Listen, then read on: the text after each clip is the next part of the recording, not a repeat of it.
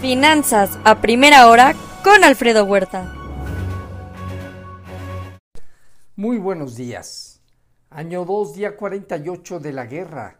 Ucrania presiona a, los aliados para un mayor armamento antes de iniciar una contraofensiva esperada.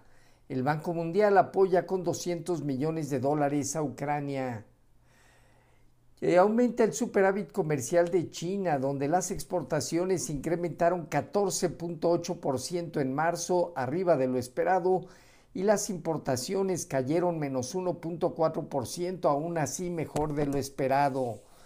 Aumenta el apoyo con Rusia, el aumento en la demanda de hacia Asia y Europa y mejoran las cadenas de suministro. Inversionistas de Estados Unidos evitan deuda corporativa más riesgosa a medida que aumentan las probabilidades de un fuerte enfriamiento de la economía o que alcance un tema recesivo. El gobierno de Estados Unidos plantea hacia el segundo semestre del año reconstruir reservas de petróleo. Estados Unidos sanciona a Banco Húngaro que mantiene vínculos con Rusia incluirá funcionarios, inversionistas de otros países se han desvinculado por el alto riesgo que presenta. Reacción parcial eh, favorable al dato de inflación de marzo en Estados Unidos no fue suficiente ante un nerviosismo por el riesgo de un enfriamiento de la economía, teniendo la crisis eh, de confianza en el sector bancario el que pueda detonar un freno a esta economía de acuerdo a las minutas de la Fed. Podríamos ver en mayo el último movimiento de alza en la tasa de interés y mantenerse en 5.25 por espacio de varios meses. Inversionistas están confusos entre una inflación a la baja con el riesgo de un enfriamiento económico. Hoy los mercados esperan el dato de precios al productor en marzo. Delta Airlines registró pérdidas, eh, pero estima ganancias a medida que se acerca la temporada de viajes eh, temporada alta de viajes. Mañana reportan bancos grandes en Estados Unidos. en Asia Pacífico, resultados con ligero sesgo positivo, bajas eh, en China y Taiwán, alzas en Hong Kong, Japón y Corea del Sur. En Europa se vienen recuperando los mercados de manera moderada, Alemania, Italia, el Financial Times de Londres, el IBEX de España 0.3% arriba y Francia destaca 1% positivo. La producción industrial en la zona euro creció a su ritmo más rápido en seis meses, repuntó 2% anual en febrero. En Reino Unido la economía se estancó en febrero, cayendo producción industrial y producción manufacturera, mejorando ligeramente servicios.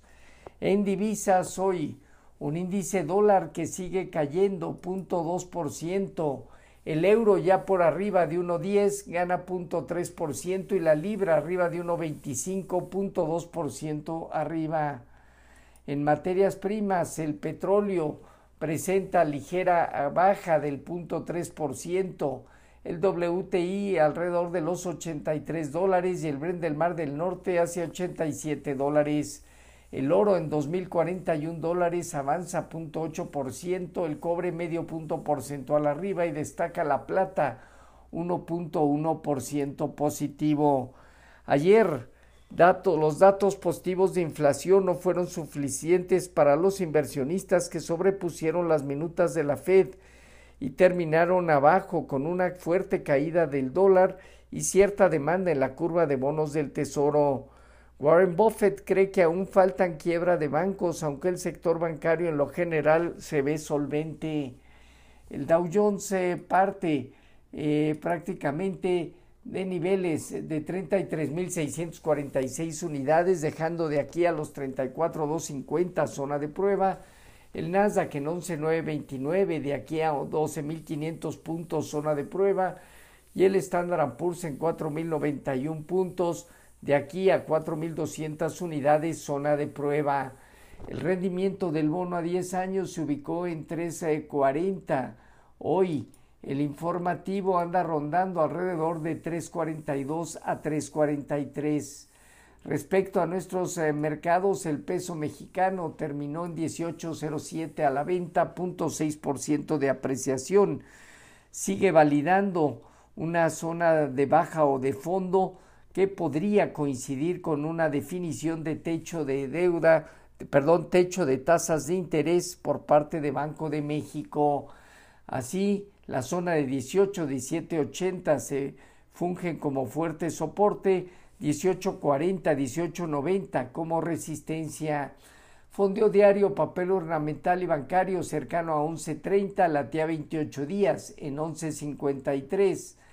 La bolsa en México terminó 0.5% abajo, en, 4, en eh, básicamente en niveles eh, eh, que donde se, acerca la zona de 54.091 unidades, teniendo en 55 mil puntos zona superior y en la parte baja niveles alrededor de 52.500.